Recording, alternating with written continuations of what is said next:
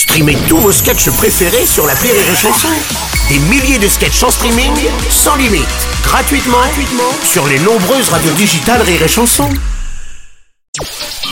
Le Journal du Rire, Guillaume Po. Nous sommes le lundi 5 septembre, bonjour à tous, bienvenue dans le Journal du Rire.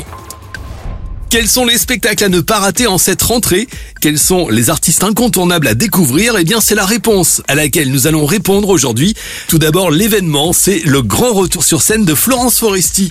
Après trois ans d'absence, la patronne de l'humour revient avec un tout nouveau spectacle. Boys, Boys, Boys, c'est le titre de cette nouvelle création en clin d'œil à la célèbre chanson de Sabrina. Un seul en scène qui va faire grincer des dents, selon Paris Match. il se jouera à guichet fermé au théâtre Marigny à Paris du 26 septembre au 30 31 décembre. Elle partira ensuite en tournée dans toute la France à partir de mars 2023. Les dates sont à retrouver dans les points de vente habituels. Patrick Timsit sera lui aussi de retour pour ses adieux au One Man Show. L'artiste a décidé de mettre un terme à sa carrière d'humoriste. Pourquoi ce choix et quelles en sont les raisons? Eh bien, c'est justement l'axe de ce nouveau spectacle.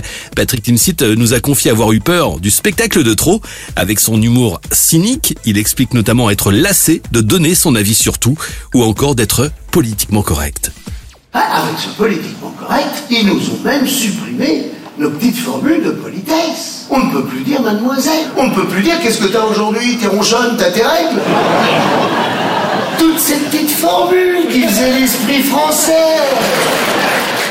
Ne ratez pas également cette année le nouveau show d'Anthony Cavana.